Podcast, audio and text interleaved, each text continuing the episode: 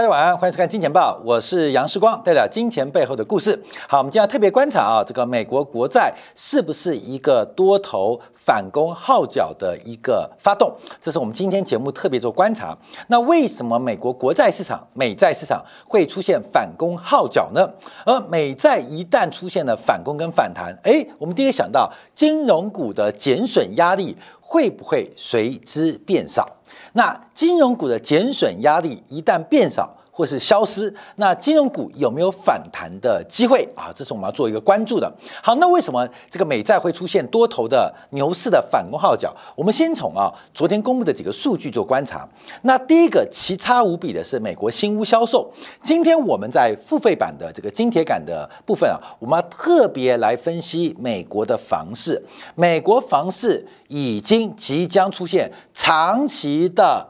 重大转折已经启动了，那当然是个非常差的数据啊。那另外包括了 Market 公布了全球的采购经理指数也是非常不好。另外，美联储里斯曼分行公布的制造业采购经理指数不佳，所以所有的宏观环境数据表现不佳，使得大家对于未来继续加息的展望前景开始出现了一点变化。好，等一下我们会做个说明啊。好，我们先看一下这边，我们提供一张一个关键的。走势图是红色线，就是花旗所统计的，叫做惊奇指数。那什么叫做惊奇指数呢？就是因为每天有非常多的宏观数据来进行一个报告，可这个宏观数据要到底怎么做判读，对于一般的投资人来讲难度比较高。所以花旗啊、高盛啊、美银都有做类似的一个指标的修正，就是透过华尔街经济学家或投行的预期，在对比。实质公布出来的数据到底是比华尔街的经济学家预期来的好，还是预期来的差，就形成了一个经济指数。往上就是这些数据都比华尔街预估来的好，往下就代表这个公布的数据都比预期来的差。好，这张图表是从二零一九年到现在做观察。当我们看到前坡低点是在。二零二零年的第二季，就是当时新冠疫情爆发的时刻，大量的经济数据都出现了雪崩发展。随后，在各国央行的强力流动性释放之下，又出现了到第三季，所有的数据都优于预期。现在的滞胀，现在物价的高涨。严格来讲，就是那一段时间所埋下的种子。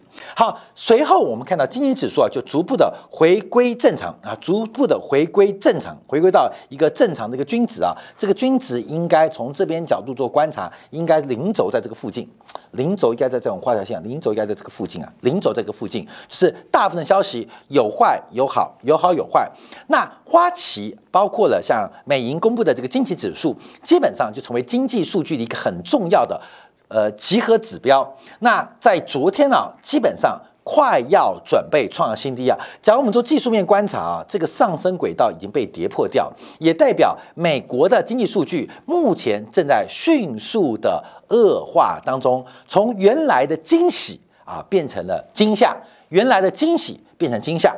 好，这个关键就是我们今天节目第一个主轴，我们看到美国国债。开始出现全面性的反攻号角。第一个，从短天期的美国国债两年期为例啊，这个在昨天转强之后，这个美国国债的价格是创下近两个月以来的新高，创下近两个月以来新高。所以，我们从形态做观察，美国国债基本上已经形成了一点点。这个头肩底的味道，短期的现象啊，但这个头肩底的时间不是很长，大概仅仅只有六周到八周不到的时间呢。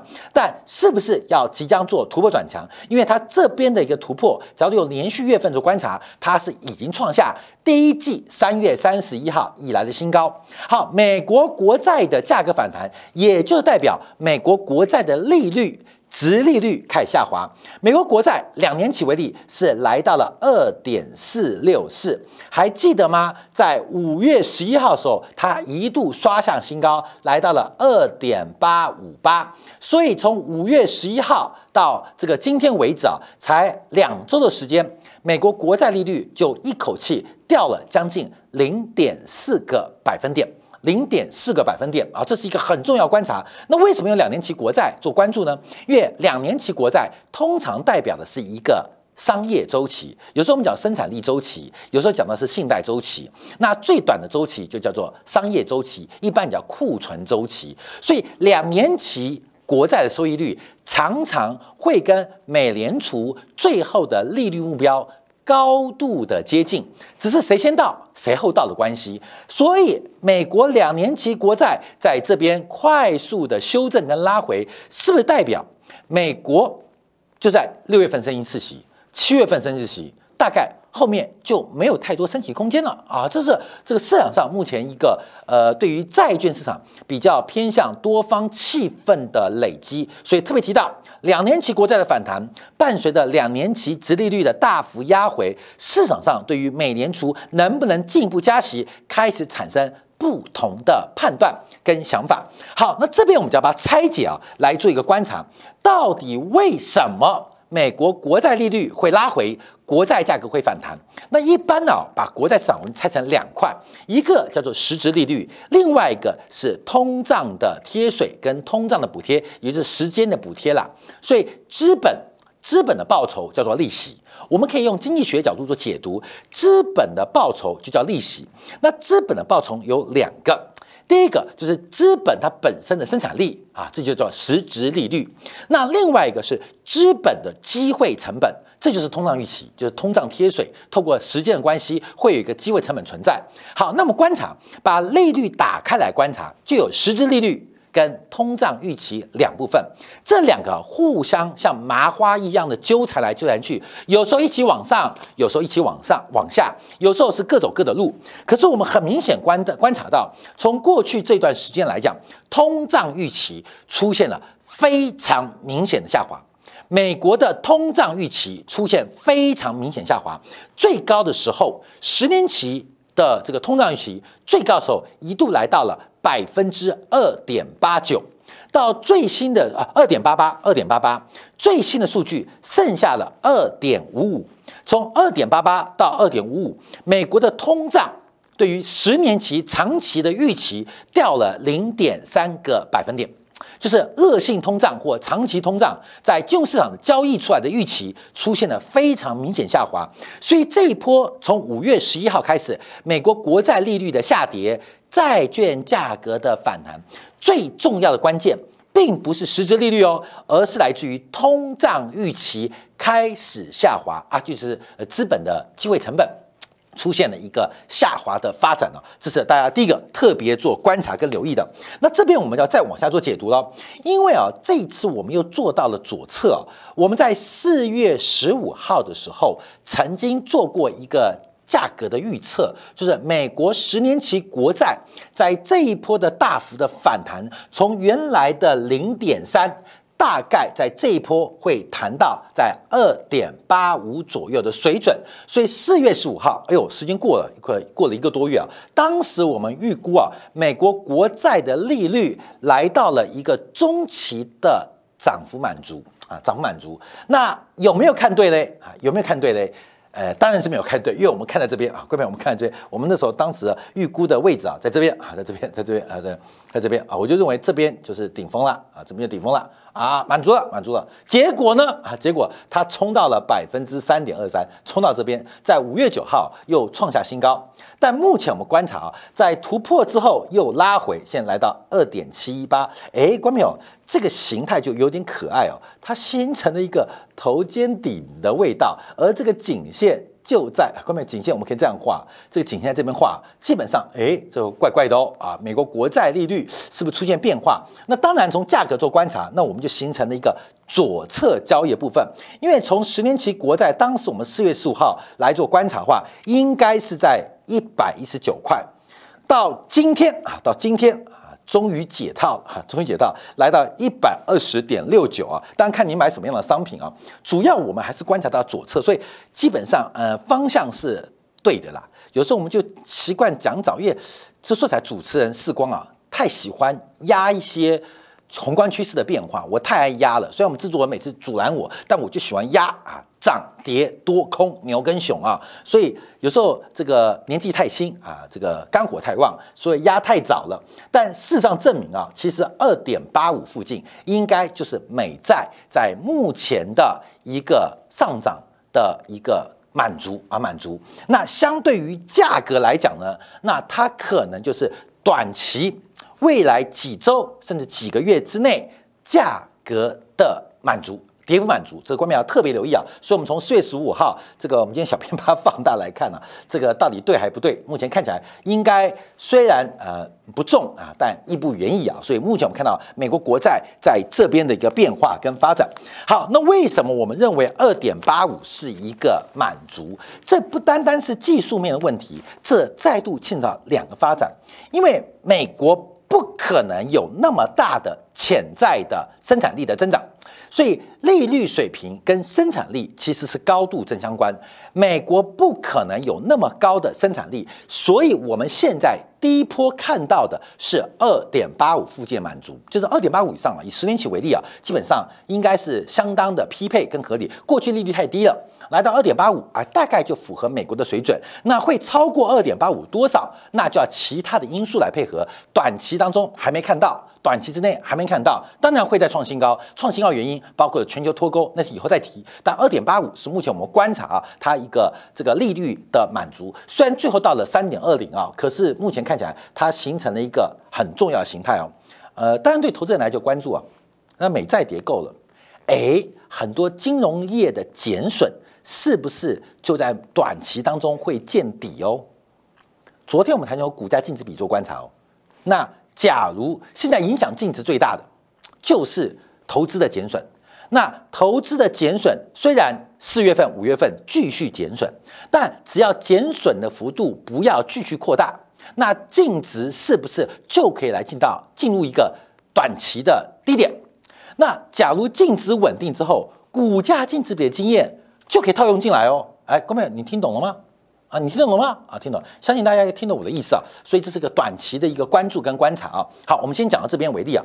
但我们现在就要把它放大、放大来做一个观察啊。就是第一个，我们刚刚提到了这个美国的两年期国债利率做出了一个非常重要的价格暗示，主要是通胀预期出现大幅的下滑。另外，从十年期国债出现了一个很重要的观察转折。好，那这边我们提到另外重点就是美国的直率曲线，因为啊，在过去这一两个交易日，美国国债的直率曲线。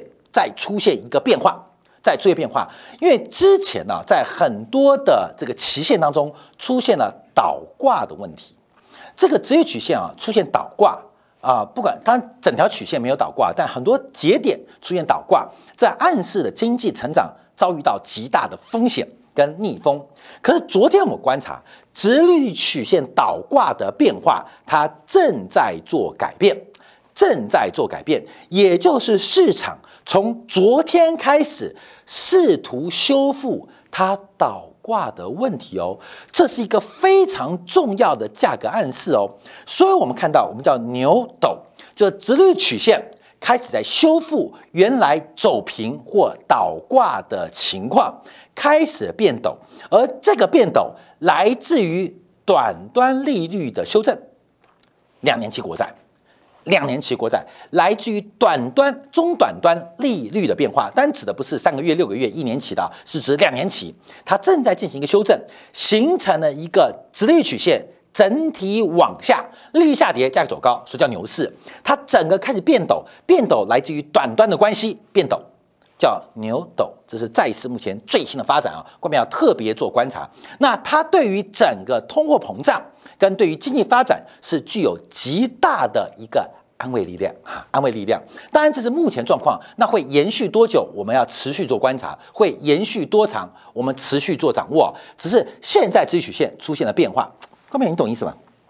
当然啊，我们才提到这个一万点以上，千万不要翻多啊！但我要跟大家讲，股票不会天天跌啊，它会反复啊。这个方向目标是确定的，但金融市场应该是不会直线抵达啊，不会直线抵达，所以中间会有反复。所以我们今天特别啊，把美国国债在昨天做的重大变化来跟大家分享。从十年期国债正式呃这个利率跌破颈线，另外直率曲线。倒挂的问题开始得到修补啊，修补跟修正出现了牛斗，牛是对于债市的多头，斗是代表指数曲线正在做修正，跟大家特别来做分享。好，那听起来是不是空头结束了啊？当然不是啊，这针对债市、针对金融股有一些判断跟衍生啊，大家自己去发挥。我们来观察一下为什么会出现这种转折，尤其是两年期国债跟美联储非方瑞啊，美国联邦基金利率高度有关的两年期国债会出现猛烈的下跌，利率猛烈下跌，价格猛烈的反弹。为什么？这是第三家啊，五月份第三家公布的这个制造业指数。什么第三家？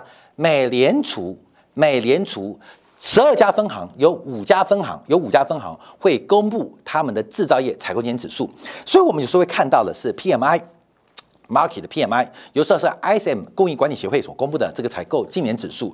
美联储自己有统计，一个是民间版本的。一个是官方版本的，我们在过去啊这一周先后做过了费城 FED、纽约 FED，昨天晚上公布的第三家五月份的第三家李斯曼李斯曼分行的 FED 的这个制造业指数，就这个数字极为糟糕。好，关键是看趋势就知道。所以从美联储官方自制的采购经理指数，不管是啊，不管是我们看到。费城啊，费城啊，快要破零值了。纽约已经垮了。昨天公布的里斯曼分行是大幅度的衰退，所以美联储内部提供给委员做决策跟判断依据的领先指标——制造业采购经理指数出现了猛烈的下滑，很猛烈哦，非常猛烈哦。好，那这个就可以解释为什么市场预期。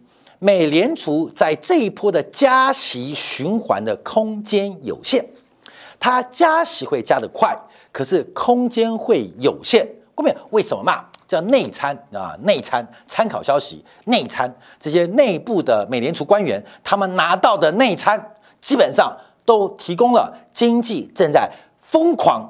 极快速的萎缩当中，尤其是美国的东北部跟大西洋沿岸的制造业出现了剧烈的萎缩。好，我们看细项来观察啊。这个细项观察当中，我们看到几个数据，包括像这个出货指标是从上个月零轴零轴以上是扩张，零轴以下是下滑。上个月是十七，是大幅扩张。四月份、五月份一口气摔到负十四。这种跌幅啊是很难见到的一个跌幅。那订单从上月正六一口气摔到负十六，不管从出货从新订单都看到了美国啊大西洋沿岸，包括东北部地区，美国的制造业正在出现猛烈的收缩跟萎缩，不再是供应链的问题哦，而是我们过去长期跟他报告美国的库存。问题，美国库存过剩，甚至过度下单下单 overbooking 问题，已经开始在美联储各个分行回报，发现出现巨大问题啊！这个呃，纽约啊，纽约的这个大臣啊，还有费城的省长啊，李斯曼的呃书记都回报中央，回报美联储中央，说库存爆了，消费垮了。厂商完蛋了啊！关键这些目前啊，我们就是费城的省长啊，纽约的领导李斯曼的书记都在回报美联储中央啊，美联储中央就是各地现在传出来的制造业指数都出现了非常非常悲观的趋势，而且这个转折力道极为强大。好，关键我们就可以解释出来，为什么在过去两天两年期国债的收缩会是如此的惊人。市场现在看待的，市场上现在压住的，就是美联储这一波的升息空间是极度的受限，极度的有限。所以现在我们下一步要观察这一波这一小波，就未来几现在开始发生，这一周开始发生，未来这一周或者未来这三到四周，美国的国债值曲线会怎么变化？这很重要哦，它到底会修复成什么样子？而这个修复的过程当中，又会给市场带来什么样的沟通的情绪？这是我们特别做观察的。虽然这个泡沫才刚刚破灭，可是关没有？泡沫破灭啊，不会一次跌到位置啦，关没有？它不会是个直线啊，单行道。中间这个反复，是我们进入夏季的时候特别要观察跟留意的一个方向。关没有？今天提给大家特别的一个思考跟转变啊，美国国债。通胀预期，还有美联储的内参所最新的报告。好，这我们休息片刻啊，回来看到一个比较恐怖的数据，是美国的新屋销售。这个短线呢，市场会有反复，关没有？我们做好资产负债表收缩的准备。可这个收缩过程当中，有时候要特别注意到波动率的风险。可是有些趋势才刚刚开始。昨天晚上，美国公布的新屋销售。创下了本世纪以来最恐怖的收缩，而这个收缩并不是第一次见到。而昨天公布四月份美国房地产数据，到底暗示的美国房市的价格，它未来的方向如何？我们休息片刻，回来看一下牛鞭效应，美国房市销售布局，而新屋的惨叫到底传达什么讯息？休息片刻，在第二部分为大家做进一步的观察跟解读。